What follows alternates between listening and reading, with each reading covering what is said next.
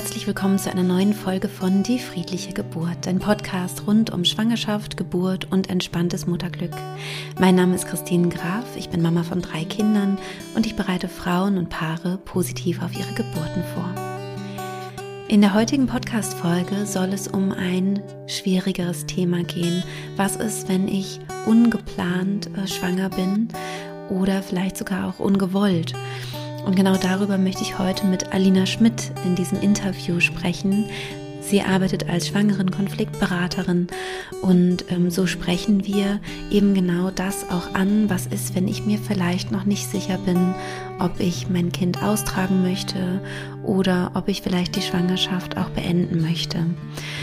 Ich weiß, dass dieses Thema ein heikles Thema ist. Wir haben uns sehr bemüht in diesem Interview, in keiner Weise zu bevormunden oder ähm, irgendwie ja in eine Richtung beeinflussen zu wollen. Das ähm, ist uns, glaube ich, beiden sehr wichtig, Alina und mir.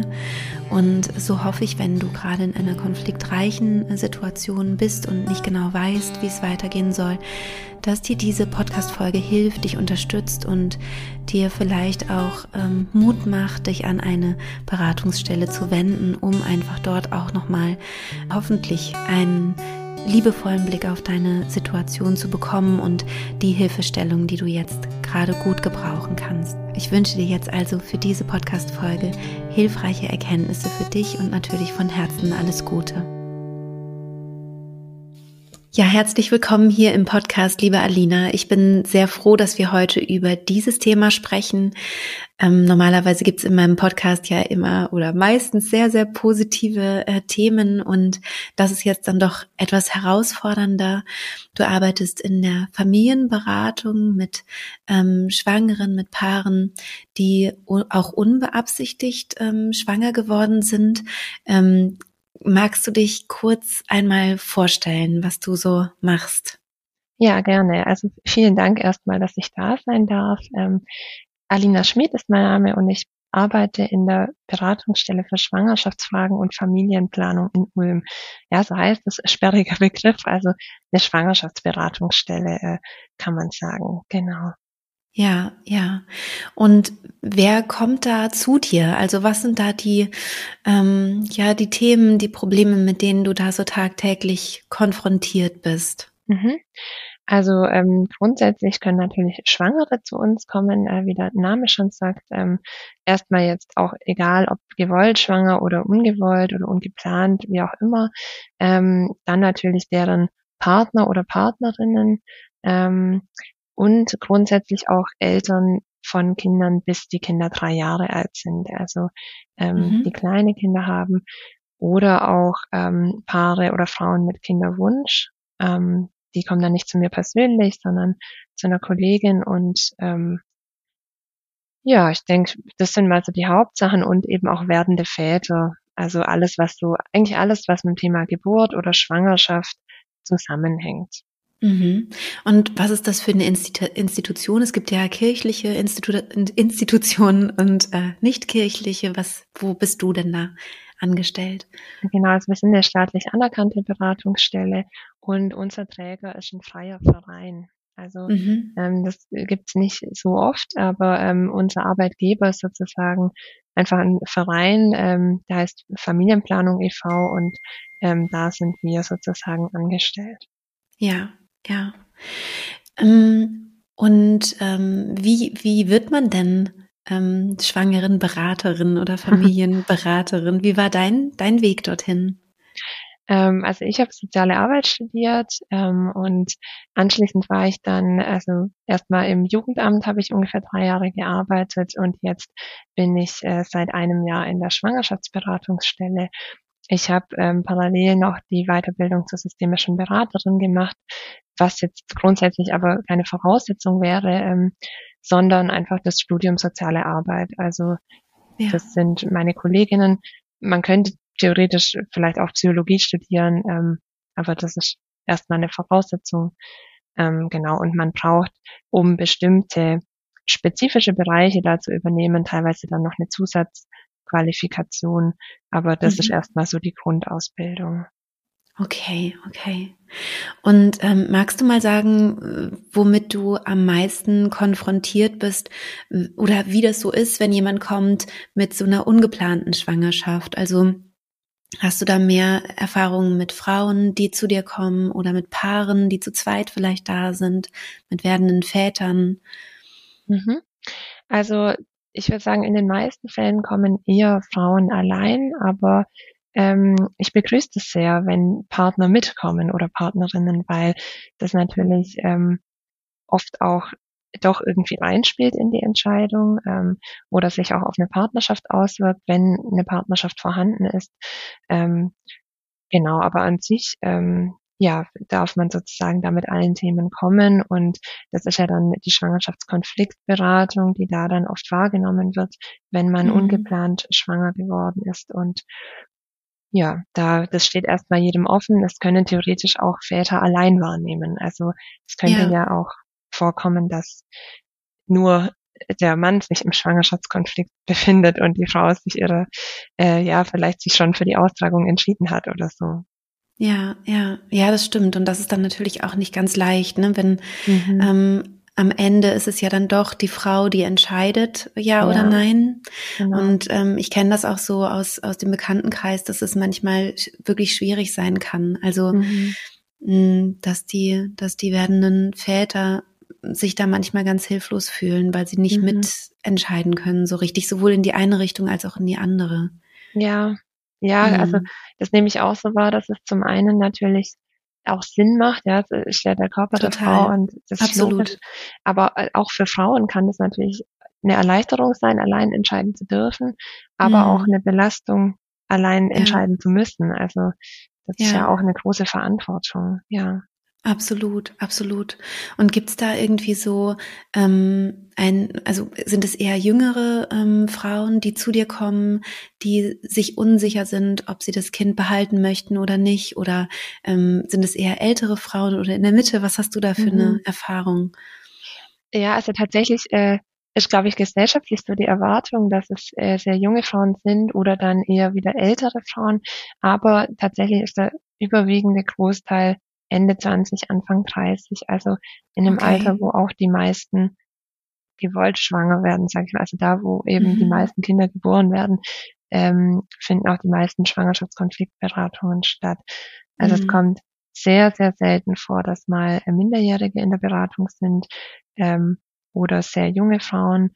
Ähm, und was auch eher selten ist, sind dann Frauen Ende 30 oder über 40. Ähm, mhm. Der große Teil ist wirklich so in der Mitte, ja. Ja, ja. Und ähm, was sind da so für, ja, was sind so die Ursachen? Also wo hast du das Gefühl, sind wirklich die Probleme und ähm, so, dass die Frauen das Gefühl haben, sie möchten vielleicht das Kind nicht behalten? Hm. Also es kann sehr, sehr unterschiedlich sein. Also ähm, das ja kann zum Beispiel ähm, Schwierigkeiten in der Partnerschaft sein oder keine vorhandene Partnerschaft, dass man sich nicht vorstellen kann, allein äh, das Kind erziehen zu müssen, ähm, dass man vielleicht wenig Unterstützung aus dem Umfeld hat oder auch ähm, das Umfeld das nicht akzeptiert, ja, auch aus welchen Gründen auch immer, kulturell, religiös, dass man zum Beispiel vielleicht auch ja unverheiratet ist und das in den Kreisen nicht ähm, nicht anerkannt ist oder auch für einen selbst vielleicht auch Scham mhm. bedeuten würde. Es können auch finanzielle Hintergründe sein.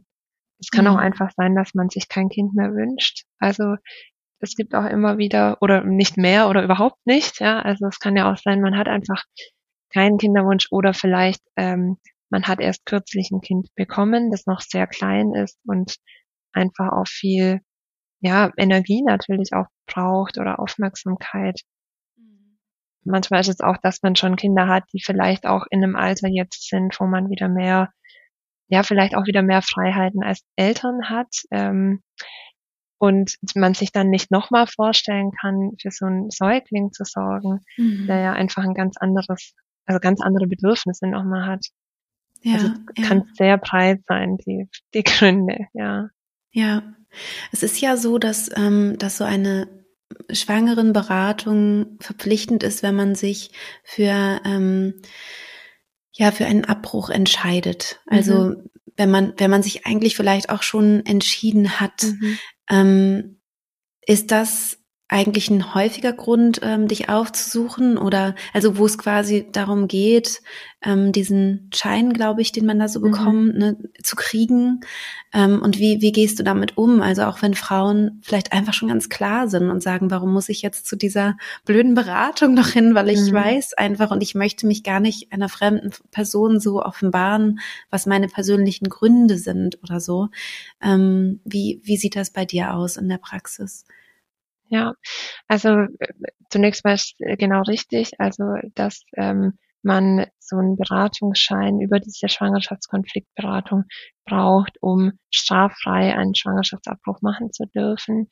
Ähm, ja, das ist natürlich schon dann häufig auch der Grund, ähm, warum Frauen kommen.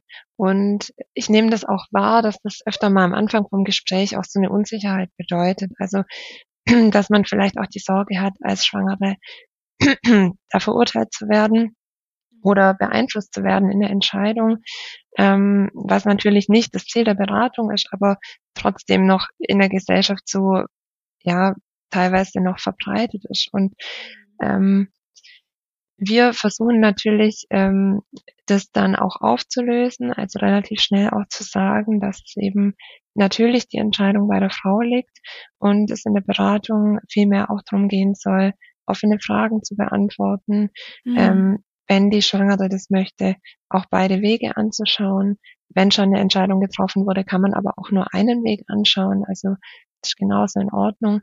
Und ähm, ich nehme ganz häufig wahr, also in den allermeisten Fällen, dass die Frauen am Ende der Beratung sehr dankbar sind oder auch erleichtert sind, weil sie dann doch nochmal Informationen bekommen haben, die sie vorher nicht hatten oder einfach auch, manchmal ist es das erste Gespräch ähm, überhaupt über die Schwangerschaft oder das erste Gespräch mit einer neutralen Person, ähm, das dann doch als sehr positiv wahrgenommen wird. Hm, ich kann mir das auch total vorstellen und ähm, ich kann mir auch vorstellen, dass es eher selten ist, dass Frauen gar keine Zweifel haben. Mhm. Also dass äh, Menschen zu dir kommen, die sagen, ich bin sowieso schon total klar. Mhm. Ähm, ich kann mir vorstellen, dass man da vielleicht auch Hemmungen haben könnte, genau wie du sagst, ähm, vielleicht die Zweifel offen anzusprechen, weil man Sorge hat, dass man vielleicht dann noch irgendwie überredet wird zu irgendwas mhm. oder so, ne? Das, oder dass man vielleicht diesen Schein dann einfach nicht ausgestellt bekommt oder so. Ähm, kann, also erlebst mhm. du das auch so? Ja, also man kann erstmal sagen, dass wir den Schein, der wird jetzt nicht von uns zurückgehalten, weil wir irgendwie denken, mhm. die Gründe seien nicht gut genug oder weil, weil wir erwarten, dass am Ende der Beratung eine zweifelsfreie Entscheidung da ist. Also es ist auch total in Ordnung, wenn man noch unentschieden aus der Beratung rausgeht und man kann trotzdem den Beratungsschein mitnehmen. Also das ist ähm, total in Ordnung und das äh, geben wir natürlich auch raus. Ähm, und ich erlebe das auch oft, dass die Frauen äh, kommen und am Anfang ja, es, es ist wahrscheinlich so das Ähnliche, wie du sagst, dass es dann die Sorge gibt, überredet zu werden und vielleicht auch sagen, ich bin mir sicher ähm, und dann in der Beratung doch noch der ein oder andere Punkt auch kommt. Und im Nachgang ist es aber oft sehr gut, das auch anzusprechen, weil mhm. es ist natürlich, also auch für einen selber ähm, macht das ja Sinn, so psychologisch gesehen jetzt zu sagen, okay, ich habe da zwar Zweifel, aber ich beschäftige mich damit nicht. Ich mache jetzt das eine, ich ziehe das jetzt durch und mhm. ähm, beschäftige mich damit nicht. Und das kann aber eben nach einem Abbruch dann auch schwierig werden in der Verarbeitung. Und es ist schon nachgewiesen, dass je intensiver man sich auseinandersetzt mit dieser Entscheidungsfindung, dass man dann auch mit der Entscheidung gut umgehen kann danach mhm. und dass es dann auch oft Sinn macht, diesen Punkt, der vielleicht noch so eine Ambivalenz auslöst, genau anzuschauen. Und vielleicht wird man sich auch sicher in der Entscheidung, noch sicherer in der Entscheidung, wo man schon eine Tendenz hatte. Oder man merkt auch, okay, es lohnt sich, das nochmal intensiver anzuschauen. Und mhm. man weiß dann auch im Nachhinein, egal wie man sich dann entschieden hat, dass man sich damit auseinandergesetzt hat. Und man muss sich dann nicht fragen, was wäre gewesen, wenn ich das wenn ich mich getraut hätte, das weiterzudenken. Ja, ja, das finde ich auch total wichtig. Also ähm, ich kenne tatsächlich beides, also Frauen, die ähm, noch, noch ganz lange ähm, ja damit zu tun haben mhm. und, und ähm, Schwierigkeiten haben, das zu verarbeiten über mhm. viele Jahre, zum Teil Jahrzehnte, also zum Teil wirklich bis ins ganz hohe Alter. Und dann kenne ich aber auch Frauen, die es wirklich gut verkraften und die die sagen, das habe ich gemacht und das war aber eine gute Entscheidung für mich und ich bin mhm. damit okay. Mhm. Und das eben individuell rauszufinden, ist natürlich eine unglaublich herausfordernde Aufgabe, zumal ja auch die Zeit oft so drängt. Also mhm. ist ja oft auch so, dass erstmal das, also ich äh, korrigiere mich gerne, aber ich könnte mir vorstellen, dass es oft so, so ist, dass vielleicht die Schwangerschaft erstmal auch verdrängt wird ein bisschen und man dann doch recht knapp ähm, dann ist mit der, mit der Entscheidung. Mhm.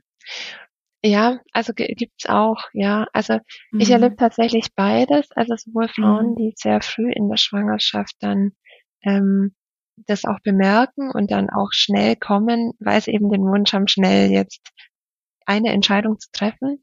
Ähm, aber es gibt schon auch immer wieder mal Frauen, die ähm, eher später kommen. Ja, was heißt spät? Also man kann ähm, den Schwangerschaftsabbruch machen bis zwölf Wochen nach der Befruchtung.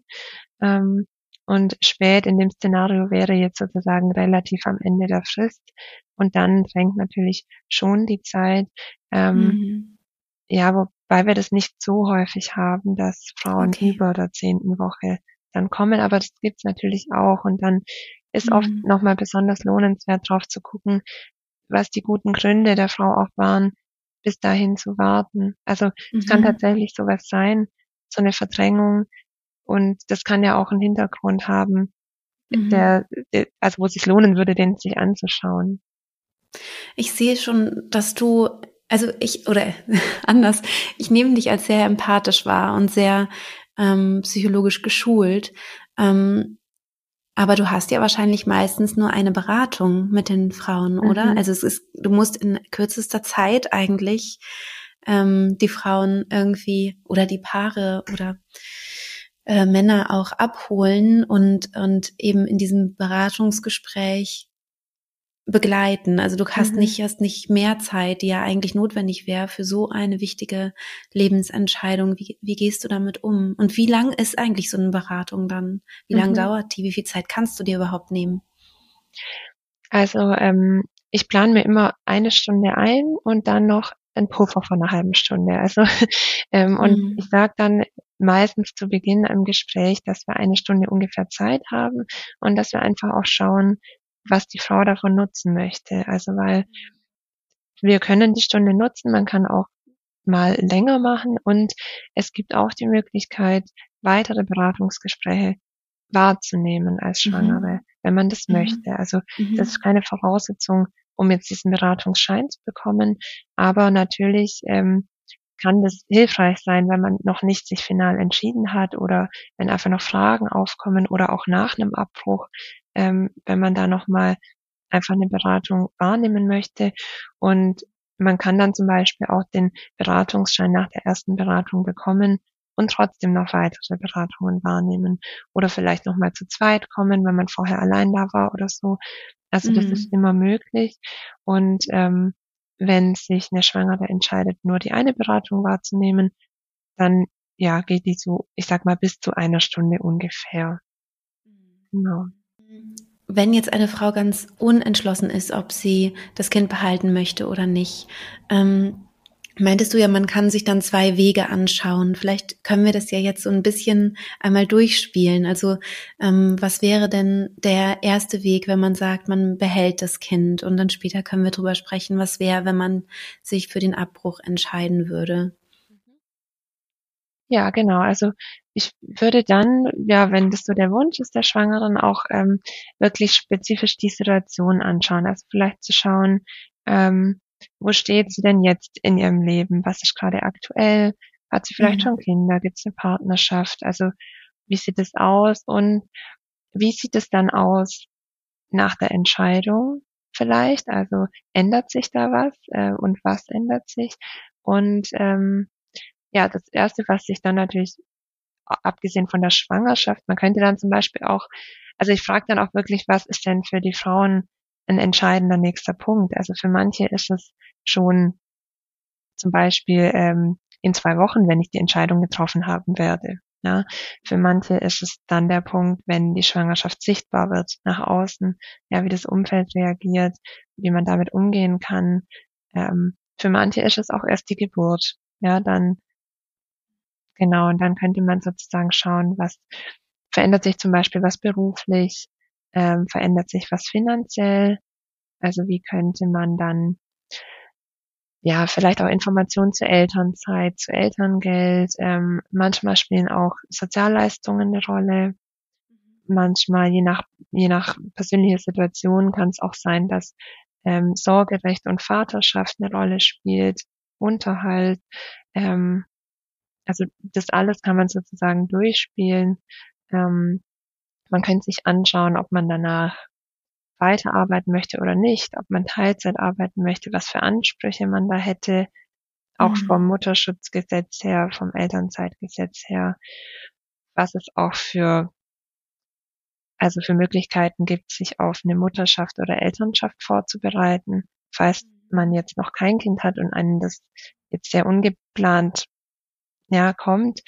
Also da ja, kommt sehr darauf an, was dann wichtig ist für die Schwangere. Also es gibt ja. Schwangere, die sagen, okay, finanziell, das wäre überhaupt kein Problem, aber ich habe mich noch nie mit Babys auseinandergesetzt, ich weiß gar nicht. Mhm. Also, und dann würde man halt da schauen, genau, was gibt's? Hebamme organisieren, Geburtsvorbereitungskurs oder was dann auch immer gewünscht wird. Ja, ja.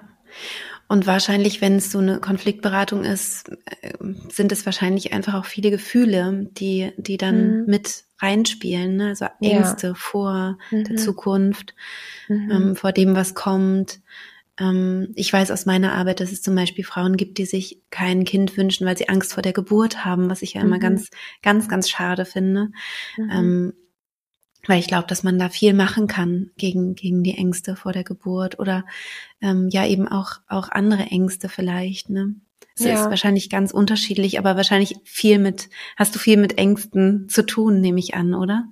Ja, auf jeden Fall. Und äh, ich habe auch den Eindruck, dass das immer noch mal eine besondere Bedeutung gewinnt, ähm, dass die eigene Biografie eine besondere Bedeutung gewinnt, wenn man mhm. schwanger ist, weil man eben ja wahrscheinlich auch, wenn man sich auseinandersetzt mit selber ein Kind bekommen, wie möchte man dessen Kindheit gestalten und mhm. sich dann auch, also da zeigt sich ja auch viel ähm, aus der eigenen Biografie und es wird dann schon sehr häufig Thema. Also ganz häufig sind auch schon in der Konfliktberatung das Verhältnis zu den eigenen Eltern ein großes Thema oder ähm, die Erfahrungen, die man eben selbst gemacht hat und das kann natürlich auch, also so Angst vor der Geburt kann ja auch viel zu tun haben mit großen Bedürfnis nach Sicherheit oder Kontrolle behalten. Und mhm. ähm, das ist ja auch wieder oft irgendwas, also so aus der systemischen Haltung würde man ja sagen, was auch wieder mit dem Familiensystem zu tun hat. Und sowas kann man sich natürlich auch anschauen. Oder für viele ist es ganz arg wichtig, dass man nur dann ein Kind bekommt, wenn man eine stabile Elternschaft hat, sozusagen. Und auch da kann man sich auch anschauen, woher kommt der Gedanke und was hat man selbst erlebt und wie könnte man noch, also ja, manchmal kann man sich dann doch auch vorstellen, ähm, ohne stabile Partnerschaft ein Kind zu erziehen und manchmal auch nicht und beides ist ja okay, genau. Ja, ja. Ja, das hast du schön gesagt. Also das auch am Ende ist beides in Ordnung. Ne? Und das mhm. muss jede Frau ganz individuell ja. für sich entscheiden, jedes Paar ganz mhm. individuell mhm. für sich entscheiden, ja. Ich, ähm, es gibt ja eine große Diskussion, ob es diese Pflichtberatung geben soll. Mhm. Ähm, wie siehst du das? Also ähm, ich finde die Diskussion auf jeden Fall wichtig und ähm, wir haben als Beratungsstelle auch auf jeden Fall die Haltung, dass es aus dem Strafgesetzbuch genommen ja, werden soll. Also absolut. Aktuell ist es ja so, dass ein Schwangerschaftsabbruch immer noch als rechtswidrig gilt mhm. ähm, und nur straffrei bleibt, wenn man verschiedene Dinge beachtet, wie zum Beispiel diese Schwangerschaftskonfliktberatung mit mhm. Beratungsschein mhm. wahrnimmt.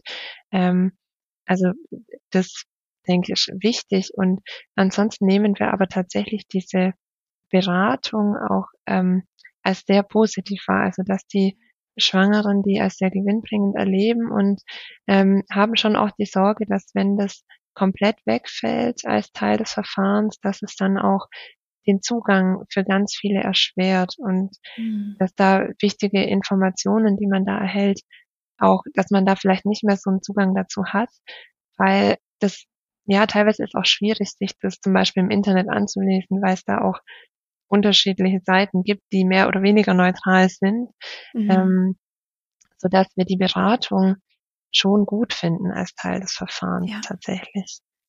Es geht mir tatsächlich auch so, weil ich das Gefühl habe, es, es gibt so viele Menschen, die aus schwierigen Verhältnissen kommen mhm. und vielleicht nicht, genau wie du sagst, so selber so den Weg vielleicht finden würden mhm. zu, zu einer Beratungsstelle. Und um die auch auch abzuholen und zu unterstützen. Ähm, das ist so ein bisschen wie mit der Schulpflicht, äh, finde ich. Also, naja, es gibt, es gibt halt Eltern, die könnten ihre Kinder ganz wunderbar ähm, vielleicht selber pädagogisch begleiten und, und äh, ja, dieses Wissen halt ihnen aneignen. Aber es gibt halt so viele, die das auch nicht könnten und vielleicht auch das, die Kinder vernachlässigen würden oder so. Und ähm, so, so würde man, also so hat man eben ähm, ja, so eine, so eine Chancengleichheit oder zumindest einigermaßen eine Chancengleichheit, finde ich, bei der, bei den Kindern, was jetzt die Schulbildung angeht. Ähm, und ich finde halt auch, wenn ich mir vorstelle, ähm, dass eine, eine Frau vielleicht ja aus ganz schwierigen sozialen Verhältnissen kommt und schwanger ist und sich einfach auch nicht traut und Ängste mhm. hat, vielleicht sich nicht traut, ähm, das Kind zu behalten, weil sie nicht weiß, wie die Eltern reagieren oder mhm.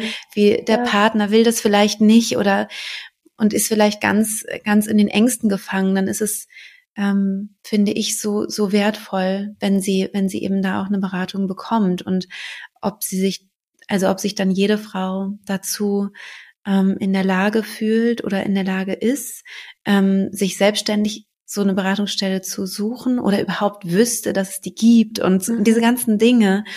Ähm, ja, ich glaube, da geht es halt ganz viel um Schutz von denen, die vielleicht nicht ganz äh, klar sind. Also es gibt, ich kann mir vorstellen, dass es für Frauen total blöd ist, die einfach ganz klar sind, die sagen, ich habe mir diese Gedanken gemacht, Warum muss ich jetzt noch zu irgendwem Wildfremden gehen und mich da irgendwie offenbaren?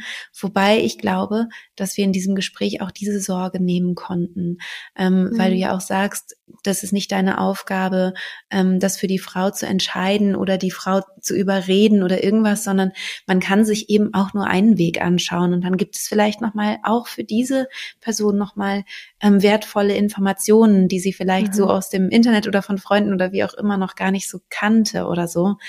Ähm, ich glaube auch, dass der, dass der Mehrwert eigentlich ähm, da ist. Mhm. Also pro Beratung. Ja, ich, also ich denke auch, dass es oft auch, ähm, ja, manchmal weiß man gar nicht von Hilfen, die man, von mhm. denen man dann erfährt, also genau in die Richtung oder gerade wie mhm. du sagst, diese emotionale Unterstützung auch. Also oft sind wir die ersten Personen, ähm, die überhaupt von der Schwangerschaft erfahren. Und das ist echt krass, ja. Ja.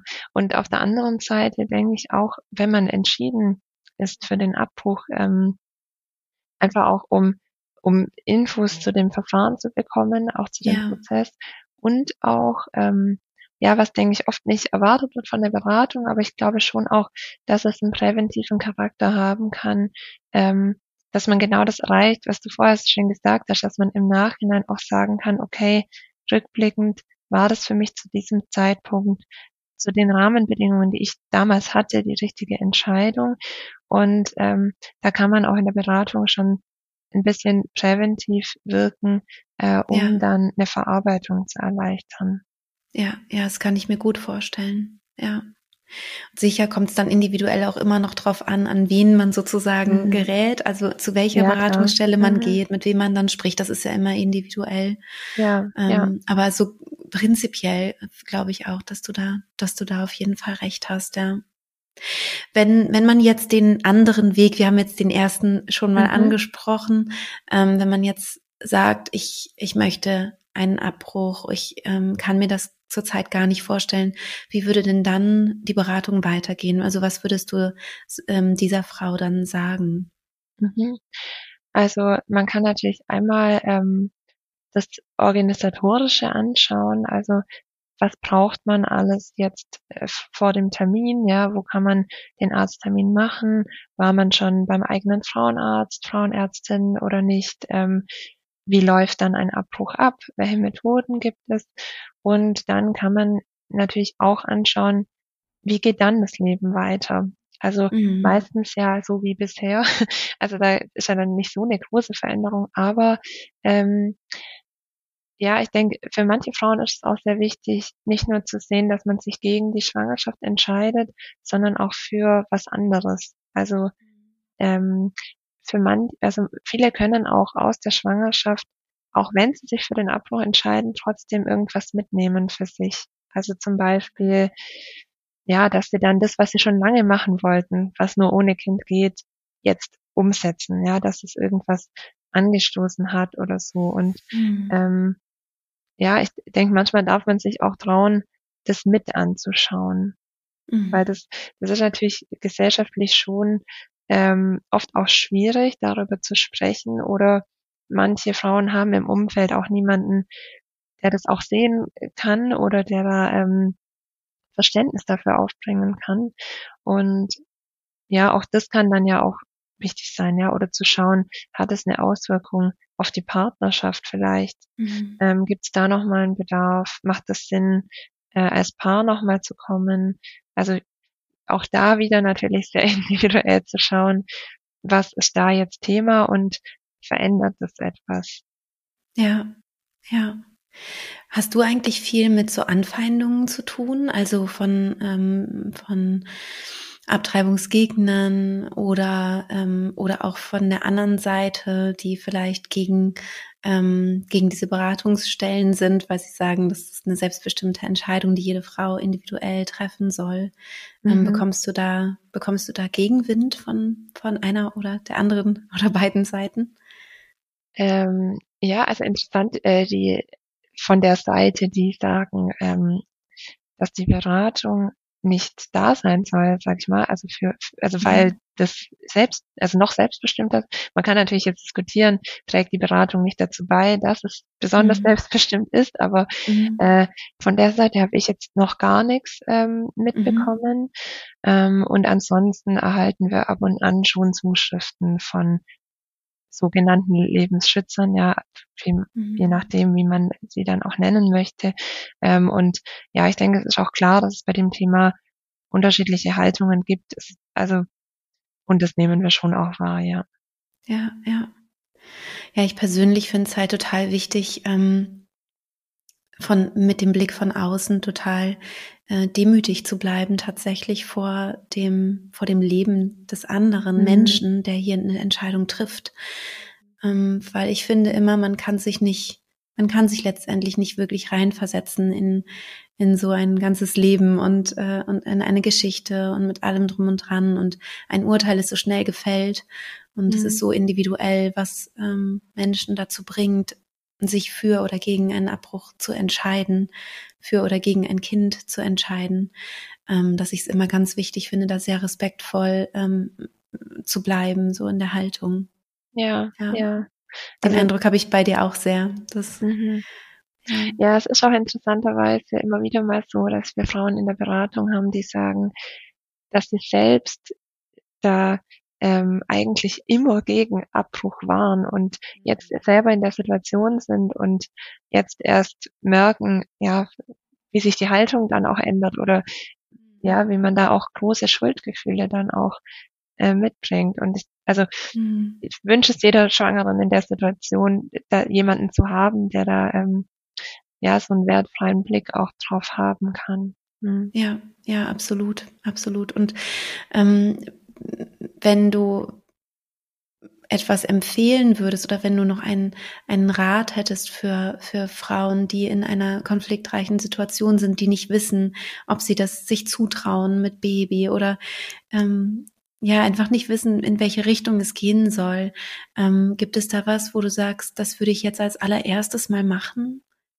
Wäre sofort eine äh, Schwangeren-Konfliktberatung oder gibt es noch irgendwas anderes? Gibt es vielleicht auch ein Buch oder irgendwas, was du empfehlen würdest? Also ja, ich, also ich finde es äh, schwierig, das tatsächlich so pauschal zu empfehlen, weil es sehr individuelle Gründe auch sind und ähm, ja, ich denke, es lohnt sich, die auch anzuschauen. Also ja, was ich denke, was man schon empfehlen kann, ist, sich auf die Entscheidung einzulassen und sich zu trauen, sich mit der Entscheidung auseinanderzusetzen und ähm, sich dafür auch die Zeit zu nehmen, so schwierig das auch ist, sich damit auseinanderzusetzen, mhm. aber ähm, ja, dass es eben sehr wichtig ist.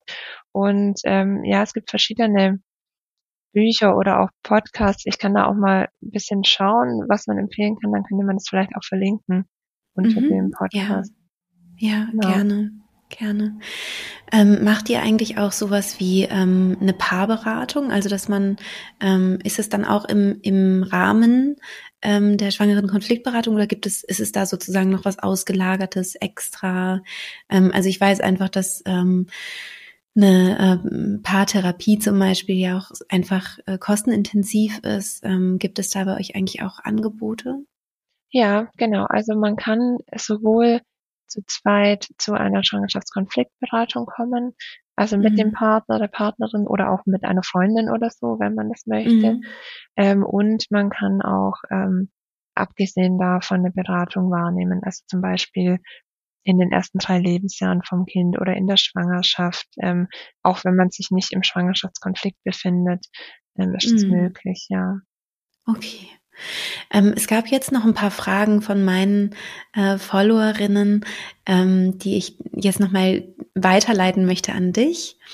Einmal, ähm, ich habe schon mehrere Kinder, dann war ich ungewollt schwanger oder jetzt bin ich ungewollt schwanger. Wie soll ich das alles wuppen? Arbeit, Geld und so weiter. Ja, also ich würde tatsächlich, wenn äh, die Frau jetzt in der Beratung wäre, einfach wirklich anschauen, wie ist die Situation ähm, konkret. Mhm. Also ähm, gibt es zum Beispiel Möglichkeiten, die Kinder, die schon da sind, was gibt es dafür, gibt es da zum Beispiel schon eine Betreuung von außen, also irgendwie zu schauen, wo kann man Entlastungsmöglichkeiten schaffen, gibt es welche Ressourcen gibt es im Umfeld, ähm, gibt es in Partnerschaft, gibt es vielleicht Großeltern, gute mhm. Freunde, mhm. ähm, es gibt auch oft Angebote von Ehrenamtlichen. Zum Beispiel gibt es bei uns äh, Familienpatinnen, die dann ehrenamtlich Familien begleiten, die in der belasteten Situation sind und dann einfach mal ja eine Stunde auf den Spielplatz gehen mit den Kindern oder so, um so ein bisschen Freiraum zu schaffen. Ähm, mhm. Ja, mit Arbeit äh, könnte man natürlich schauen, was gibt's für Möglichkeiten. Ähm, Sehr individuell, ja, ne? Ja. Ja. ja. Genau, und Geld äh, war ja auch noch so ein Thema. Ähm, kann man dann natürlich auch gucken, gibt es irgendwelche Ansprüche auf Leistungen noch, die noch mhm. nicht bezogen werden. Also Kindergeld bekommen ja sowieso fast alle. Ähm, mhm. Und dann könnte man noch schauen, ob zum Beispiel Wohngeld Sinn macht oder Kinderzuschlag, ähm, ja. möglicherweise auch Bürgergeld, je nachdem. Ja, ja. Die nächste Frage ist, ähm, bei meiner ungeplanten Schwangerschaft waren herrschende Emotionen wie Überforderung und Enttäuschung. Wie überwindet man diese negativen Emotionen? Hm, also ich denke, die Auseinandersetzung damit ist ein großer Teil. Also, dass man ähm, wirklich auch traut, sich das zu fühlen und dass es auch okay ist, das zu fühlen. Also ich finde, es ist gesellschaftlich eine relativ hohe Erwartung da, dass ein positiver Schwangerschaftstest nur Freude auslöst. Also dass das Absolut. irgendwie, ja, und das ist äh, einfach nicht der Fall. Und ich denke, ja. das darf man auch akzeptieren. Und ähm, ja, dann könnte man auch schauen, mit was hat es noch zu tun. Also ist es zum Beispiel eine Überforderung, weil man sich allein fühlt oder weil man sich nicht bereit fühlt, Mutter zu sein oder weil man Angst hat vor der Geburt und je mhm. nachdem könnte man dann drauf eingehen. Ja, möglicherweise auch mit einer Hypnose von dir. also da, äh, ja, oder einfach dann ja. daran, daran dann arbeiten. Ja, und sich mhm. auch erlauben, also auch wirklich jetzt akzeptieren, dass es dann auch Überforderung und Enttäuschung geben darf und dass ja. man damit auch nicht alleine ist. Ja, absolut, absolut. Und ähm, das ist natürlich auch ein wahnsinniger Druck, ne? Dieses ähm, ähm, Schwangerschaftstest, genau wie du sagst, ne? man muss jetzt irgendwie ganz mhm. glücklich sein und das ist, äh, das, das ist einfach nicht immer so. Also ja. ganz oft sogar ist es nicht so, sondern es kommen ganz, ganz viele Gefühle und vielleicht ist auch Freude mit dabei, aber auch halt Ängste oder mhm. eben auch andere ähm, unangenehmen äh, Emotionen, ja. Mhm. Und das ja. überhaupt mal zu, zur Sprache zu bringen, ne? überhaupt mal öffentlich zu sagen, ja. hey, das ist auch normal, so, mhm. äh, kann mhm. ja auch schon so viel Druck nehmen, ne? Ja. Ja, also wenn man überlegt, was sich da alles verändert, ähm, ja. wäre es ja auch komisch fast schon, wenn man ja. gar keine, äh, gar keine Sorgen damit hätte oder keine, ja. ja. Genau. Ja, jetzt die nächste Frage schließt eigentlich an, ist eigentlich im Grunde die gleiche. Wie gehe ich mit dem Gefühlschaos der Angst um? Mhm. Ähm, da gibt es tatsächlich auch wirklich gute Techniken. Ich kann ja ein bisschen ähm, mal erzählen von meiner Arbeit, ähm, dass man eben mental gut daran, damit arbeiten kann, mit unangenehmen Emotionen. Generell wollen Gefühle gefühlt werden. Das hast du ja auch schon so schön mhm. gesagt, mhm. Alina. Ne? Die wollen einmal wirklich da sein. Also Verdrängung ist da keine gute Idee. Ähm, also wenn du dich, wenn du mit solchen Gefühlen zu tun hast, vielleicht wirklich einmal hinsetzen und das Gefühl wirklich spüren. Und zwar im Körper spüren nicht nur darüber nachdenken oder die Gedanken kommen lassen, die vielleicht die Gefühle auslösen, sondern ein Gefühl hat immer was mit, mit einer Körpersensation zu tun. Das heißt, du spürst es irgendwo im Körper und das wirklich einmal da sein zu lassen, bevor es dann vielleicht auch abfließen oder ausströmen kann. Ähm, und die Gefühle verändern sich eigentlich, wenn man sie sich wirklich anschaut und sich diese Zeit nimmt für das Gefühl von selbst auch ganz gut.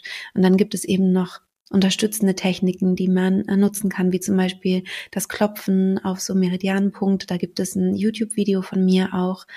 Das nennt sich MIT, kann ich auch in den Shownotes nochmal verlinken. Ähm, und äh, genau, wenn, wenn man meinen Kurs macht, aber da ist man jetzt wahrscheinlich noch nicht, wenn man noch nicht sicher ist, wie es weitergehen soll. Aber da gibt's dann eben auch Techniken, die dann eben ähm, mit Hypnose arbeiten, wo man eben gut mit den, ja, mit diesen Körperempfindungen arbeiten kann und sie eben auch äh, loslassen kann. Und ansonsten gibt es da eben auch ähm, psychotherapeutische Begleitung und sich da mhm. vielleicht auch nicht zu scheuen, da Hilfe und Unterstützung zu holen, finde ich auch ganz, ganz wichtig, dass man da nicht irgendwie denkt, ähm, ich muss jetzt eine psychische Krankheit haben, um mhm. zu, ähm, äh, um einen Therapie in Anspruch zu nehmen, sondern das ist, steht jedem wirklich zu, sich ja. Unterstützung zu holen. Mhm. Auf jeden Fall, ja. Ja, und man kann auch immer ähm, zu einer Schwangerschaftsberatungsstelle gehen. Also es gibt auch nicht mhm. nur uns natürlich, sondern jede Stadt, jeder Landkreis hat eine Schwangerschaftsberatungsstelle. Und wenn man zum Beispiel auf einen Therapieplatz wartet, was ja durchaus dauern kann, ähm, kann sowas zum Beispiel auch ein Zwischenschritt sein. Mhm. mhm. Ja, absolut, absolut. Und da gibt's dann vielleicht auch wieder Empfehlungen und äh, weiter führende Ideen und so, ja. Die nächste Frage, ähm, weiß ich nicht, ob ich sie richtig verstehe, die war, wie stellt man sich emotional auf eine Freude aufs Kind ein? Das verstehe ich so ein bisschen so, wie kann ich vielleicht auch eine Freude entwickeln? Hast du das mhm. auch so mhm. verstanden? Ich hatte dir ja vorher die ja. Fragen auch geschickt.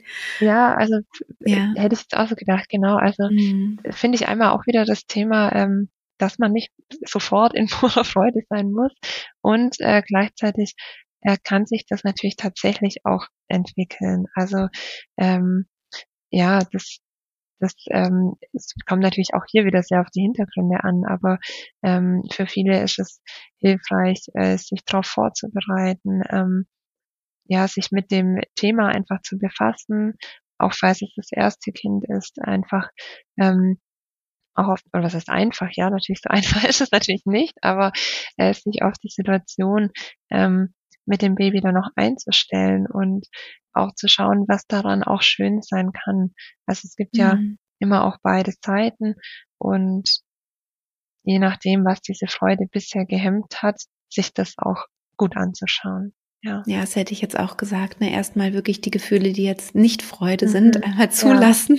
Ja. ja. Und dann ist die Chance wahrscheinlich größer, dass die Freude sich irgendwann im Laufe der Zeit entwickeln kann. Mhm. Also dass man ähm, die Freude nicht erzwingen möchte, sondern einfach kommen lässt, so wie sie eben auch kommen kann. Ja. Mhm. Ähm, und die letzte Frage, die mir äh, zugeschickt wurde, war, wie in Verbindung mit ungeplantem Kind kommen. Finde es viel schwieriger. Ähm, das ist natürlich auch wieder etwas, was sehr meine Arbeit ähm, oder wo ich mich angesprochen fühle in meiner Arbeit, weil wir durch die Hypnosen einfach immer in Kontakt gehen mit dem Kind. Und ähm, ich glaube, dass generell, also wenn man sich dann eben für das Kind entschieden hat, dieser innere Kontakt gerade auch wichtig ist und vielleicht nicht mit dem Anspruch, ich muss dir jetzt meine ganze Freude zeigen, die vielleicht noch gar nicht da ist, sondern ja. vielleicht wirklich eher mit so einem neugierigen Gefühl, wer bist du denn eigentlich? So, wo, wo kommst du her? Was möchtest du? Und ähm, wie in so ein Zwiegespräch zu gehen mit dem ungeborenen Kind. Vielleicht auch, man kann das vielleicht auch ähm, schriftlich machen, wenn man jetzt nicht äh, meinen Kurs macht und da ja ganz viel angeleitet wird, sondern dass man das vielleicht auch wie so einen Briefwechsel hat. Also mhm. ähm, wo man, wo man schriftlich was aufschreibt, was sind meine Fragen an dich und ähm, vielleicht auch hinspürt, was sind vielleicht die Antworten oder was könnten sie vielleicht sein. Hast du noch Ideen, Alina? Ja, also das ist auf jeden Fall eine sehr schöne Idee. Ähm, wir machen auch die Erfahrung, dass eine Vorstellung auch sehr viel bewirken kann. Also ähm, ja, sich wirklich da reinzuspüren, sich auch da ähm, zu erlauben. Also es können ja auch verschiedene, man kann zum Beispiel auch ja Yoga oder so äh, kann es ja auch da hilfreich sein oder wirklich einfach hinzulegen und ähm, ja, da vielleicht tatsächlich auch ein Gespräch anzufangen, wenn man sich das äh, vorstellen kann. Ähm, mhm. Manchmal dauert es auch ein bisschen, bis man sich das dann vorstellen kann. Man kann es natürlich still auch machen oder ja, auf jeden Fall. Oder nur im Spüren. Ja, genau. Mhm. Ja, ja. Und alles halt da sein zu lassen, was da ja. ist. Ne? Und dann mhm. ähm, und ich könnte mir auch vorstellen, dass so andere Gefühle, negative, unangenehme Gefühle, ähm, auch diesen Kontakt verhindern können, ne? dass, ja. dass die erstmal gefühlt werden wollen, bevor mhm. der Kontakt entstehen kann. Mhm, genau. ähm, ja, halt diese, diese Sachen nicht auszublenden oder zu verdrängen. Ja, und, und da ist es tatsächlich dann manchmal auch wieder hilfreich, da noch weiter reinzugehen und möglicherweise trifft man dann auch auf eine eigene biografische Erfahrung oder es ist ja mhm. vielleicht auch was, ähm, was einem selber besonders wichtig ist, weil man eben in dem Bereich schon Erfahrungen gemacht hat. Also mhm. mit einer anderen Situation, aber äh, sich vielleicht auch das nochmal anzuschauen, wenn man sich traut. Ja. Ja, ja, genau. Ja, Alina, das, das waren meine Fragen an dich. Ähm, hast du das Gefühl, oder auch eben Fragen meiner Followerin, ähm, hast du das Gefühl, dass es noch irgendwas gibt, worüber du gerne noch sprechen würdest, oder hast du das Gefühl, es ist rund, jetzt so wie es ist? Ja, also ich glaube, dass man einen Eindruck schon bekommen kann. Ähm, natürlich kann man da in alles noch tiefer reingehen, aber ähm, ich denke, man hat vielleicht auch so ein Gefühl, mit welcher Haltung ähm, wir auch in der Schwangerschaftskonfliktberatung arbeiten und ähm, ja, was es auch für einen selber für einen Mehrwert sein kann, äh, sich mit dem Thema wirklich zu beschäftigen und vielleicht auch für alle, die nicht selbst in der Situation sind, ähm, ja, sich dazu reflektieren, wie man vielleicht auf andere da eingehen möchte. Ähm, wenn, mhm. ich glaube, wenn sich jemand mit diesem Thema einem anvertraut, dann ist es ja erstmal schon ein sehr großer Vertrauensbeweis und ähm, ja, da dann vielleicht auch ähm, ja nicht verurteilend damit umzugehen, sondern das vielleicht auch zu schaffen, da offen zu sein. Ja, ja, sehr schön. Ich danke dir sehr, Alina, ja, ähm, für Dank dieses Interview. Ja. Alles Gute für dich und deine Arbeit. Ich hoffe, dass du auch gute Möglichkeiten hast, ähm, dein, deinen Brunnen wieder aufzufüllen, sozusagen, weil es ist ja auch eine herausfordernde Arbeit, dass du gut mhm. für dich sorgen kannst. Ja, ja, vielen Dank. Das wünsche ich dir auch. Ja, das war's mit der Podcast-Folge, mit dem Interview mit Alina Schmidt. Ähm, ich bin sehr dankbar, dass sie ein bisschen über ihren Beruf gesprochen hat, über das, was sie äh, jeden Tag so ähm, erlebt. Und ich hoffe, dass du für dich und deine Situation viel mitnehmen konntest und es dir einfach gut getan hat, ähm, uns hier zuzuhören. Wenn du möchtest, kannst du gerne auch auf Instagram äh, schreiben. Da findest du mich unter die.friedliche.geburt. Und vielleicht hilft dir ja auch hier in dem Podcast schon so einiges, wenn du dich ähm, für äh, die Schwangerschaft entscheiden solltest. Und es gibt ja hier auch viele Meditationen, die du machen kannst, die dir vielleicht auch gut tun können in der jetzigen Situation. Und ich wünsche dir auf jeden Fall von ganzem Herzen alles Gute und freue mich, wenn ich dich weiter ein bisschen hier im Podcast begleiten darf. Deine Christine.